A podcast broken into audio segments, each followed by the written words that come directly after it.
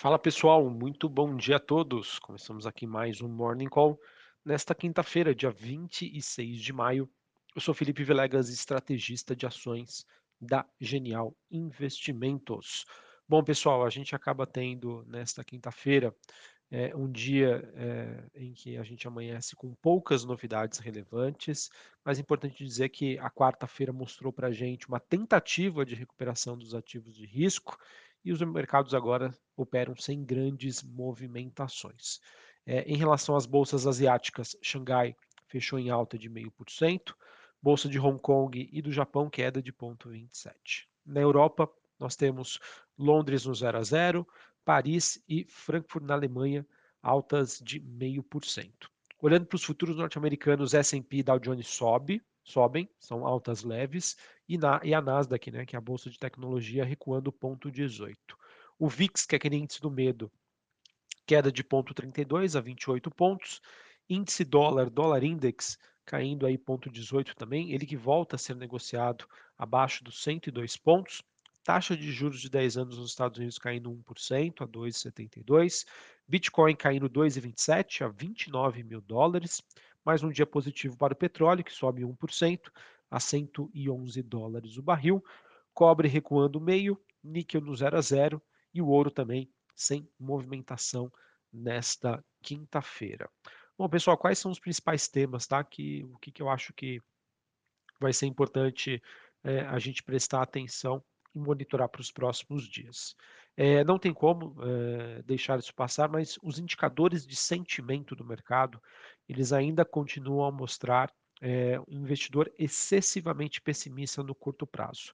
Então, o fato de nós termos um excesso de pessimismo, o fato de nós termos né, bolsas que passaram por uma correção muito forte nos últimos dias e que essa correção ela foi relativamente rápida, isso pode, sem sombra de dúvida, na ausência de notícias ou com notícias aí levemente positivas, abrir espaço para uma recuperação desses ativos. Mas é importante dizer que isso não muda estruturalmente a visão mais, é, digamos, é, negativa que o mercado tem para o ano de 2022.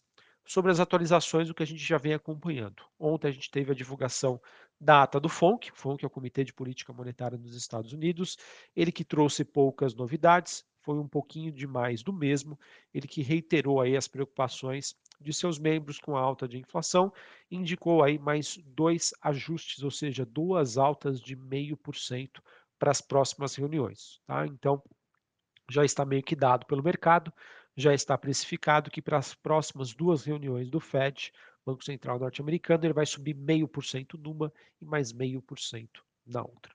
Hoje nós teremos a divulgação nos Estados Unidos dos dados do PIB, referente ao primeiro trimestre de 2021, e amanhã um dado super importante, que é o núcleo do PCI. O PCI é o dado de inflação, que é bastante utilizado aí pelo Fed para as argumentações em relação à sua estratégia de normalização monetária nos Estados Unidos. Tá? Então, temos uma agenda macro bastante importante para o mercado norte-americano. É importante dizer também, pessoal, que ontem, né, depois da divulgação da ata, como eu acredito né, que o mercado estava com excesso de pessimismo, isso abriu espaço aqui para uma recuperação dos ativos, mas essa recuperação acabou durando pouco, isso porque o mercado começou a sofrer depois que as ações né, da fabricante de chips, a Nvidia, elas acabaram caindo aí mais de 100% no aftermarket, mais, perdão, mais de 6%, né, 100% é ótimo, mais de 6% no aftermarket. É, a Nvidia que apresentou projeções aí abaixo do esperado para o segundo semestre de 2022 e aí trouxe novamente aquele sentimento que vem preocupando o mercado sobre as sinalizações que as empresas estão dando para os resultados aí dos próximos trimestres. Outra também que assustou o mercado foram as ações da, entre aspas, né, queridinha empresas de software, a Snowflake. É, as ações caíram cerca de 14% no, no pós-mercado ontem. A empresa que mostrou aí projeções com margens abaixo do esperado. A Snowflake, para quem não conhece, é uma empresa que vende softwares de armazenamento de dados e que também centraliza grande base de dados dos seus clientes. Para quem não se recorda, é, Warren Buffett foi um dos caras aí que ancorou o IPO da Snowflake, que aconteceu aí recentemente. E isso não está somente ligado né, a, essas empresas, né? As big techs também acabaram apresentando sinalizações para a gente negativa. A Apple, por exemplo, disse que está planejando manter a sua produção do iPhone é, estável em 2022, uma postura aí bastante conservadora, no ano aí que se torna cada vez mais desafiador para a indústria de smartphones, por conta aí da, das paralisações das cadeias produtivas, que impacta na produção de chips, semicondutores, inflação alta, custo de mão de obra elevado, enfim, são todos é, fatores aí que têm trazido aí bastante preocupação para o mercado e infelizmente eles ainda persistem. É, bom, pessoal, também na China, tá? A gente teve atualizações sobre a situação por lá, que infelizmente também continua bastante delicada. Os indicadores de alta frequência ainda apresentam sinais de pressão no crescimento, e a gente também teve declarações do primeiro-ministro eh, chinês dizendo que a economia chinesa está, eh, em alguns aspectos, evoluindo pior do que em 2020, quando a pandemia da Covid-19 começou. Ele que fez uma, um pedido né, de esforços para redução eh, do crescimento da taxa de desemprego, e isso trouxe aí mais preocupações em relação às expectativas sobre como vai ser o desempenho da economia chinesa em 2022. Isso ajuda a manter pressionado aí também o valuation de grandes empresas do país, como por exemplo a Alibaba, que se encontra hoje em patamares historicamente deprimidos. Por fim, pessoal, olhando para o noticiário, importante dizer também que ah, o Banco Central da Rússia cortou nesta quinta-feira sua principal taxa de juros de 14% para 11%. É, a argumentação que foi feita para essa redução foi uma desaceleração da inflação e também uma recuperação do rublo. Então isso acabou permitindo com que a Rússia, que ainda está em conflito com a Ucrânia, baixasse aí os seus juros. Bom, pessoal, e sobre o Brasil, tá? Sobre o Brasil a gente teve a votação ontem é, da PLP 18/2022, ela que foi concluída na Câmara com todos os de destaques rejeitados. Tá? O acordo foi montado aí durante o dia, prevendo então a compensação para aqueles estados e municípios com perda de arrecadação total superior a 5% e aqueles em recuperação judicial até o final deste ano, por meio aí de abatimento de suas dívidas com a União. Houve também uma inclusão é, do gás natural e do querosene de aviação no escopo dessa proposta, o que eu vejo que poderia até ser positivo para empresas como a Azul e a Gol, né, empresas do setor aéreo.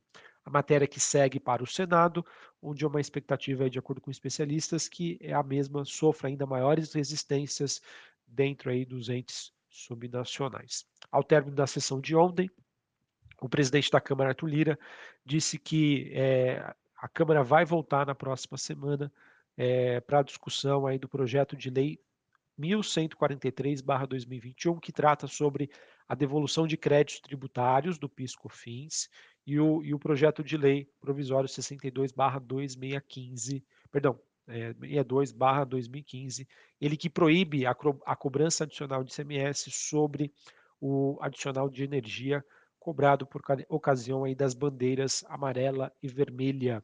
E também ah, o projeto de lei 3.677/2021, que disciplina transparência pela Petrobras na divulgação aí da composição dos preços dos combustíveis, tá bom? Então, esses são os destaques que nós temos aí para esta quinta-feira, certinho?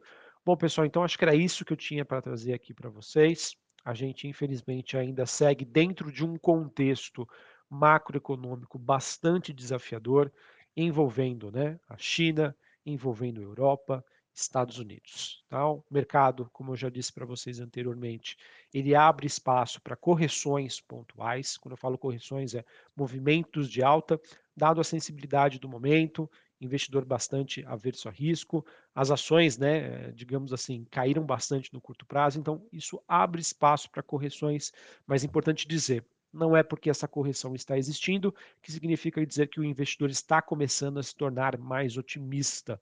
Não, muito pelo contrário, tá? Os desafios ainda continuam. Aqui no Brasil, a gente segue monitorando aí as atividades lá em Brasília, se isso ou não poderia interferir na situação das contas públicas do governo. Enquanto isso não acontecer, né, bola que segue.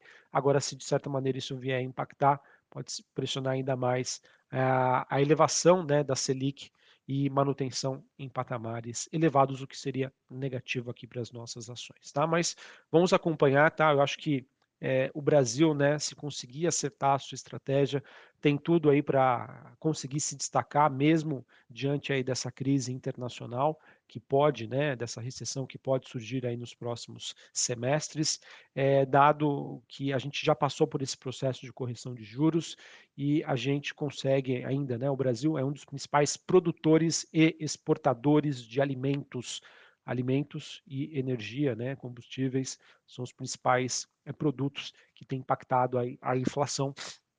E, obviamente, acho que a gente acredito né, que o Brasil, tendo uma boa estratégia, conseguiria se blindar deste cenário. Um abraço, uma ótima quinta-feira e até mais. Valeu.